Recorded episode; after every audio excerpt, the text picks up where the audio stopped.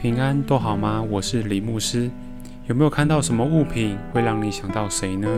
欢迎收听托物寄情事后教会每日灵修的节目。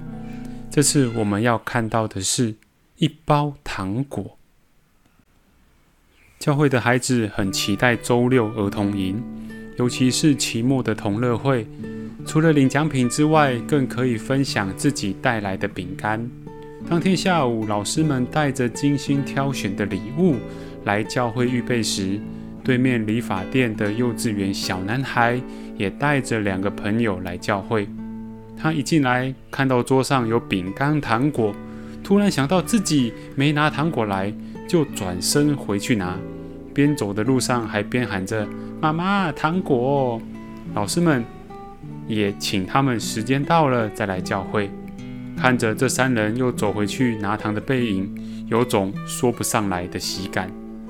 上课的时间到了，孩子们把带来的点心集中在桌上，但唯独这位小男孩坚持要亲手抱着自己带来的糖果，不愿放在桌上，连游戏时间仍然要抱着。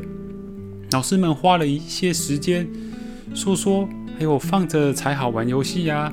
老师帮你照顾好糖果之类的话来说服他，才让他把手上的糖果先放到旁边的桌子上。课程在大家奖品大丰收的情况下结束了，一起吃点心的时刻来到。同学们带来的点心在桌上被摆得满满的，又让小男孩想起了他的糖果。经过一番寻找，糖。又回到了小男孩的手中。老师们问他要不要把糖果放桌上跟大家分享呢？只见他猛摇头。在一阵劝说及大家化解尴尬的笑声中，小男孩突然一个转身，拿着糖果袋朝每个同学走过去。原来如此，他把自己的糖果顾好，是为了这一刻。很有诚意的把每一颗糖送到每一位老师和同学的手中。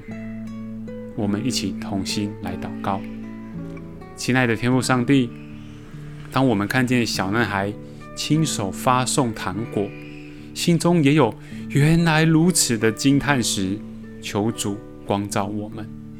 我们规定点心要放桌上，与同学分享。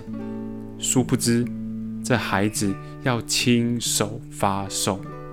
每个人有自己的表达方式。我们似乎常常认为，人要符合怎么样的行为规范才是合宜的。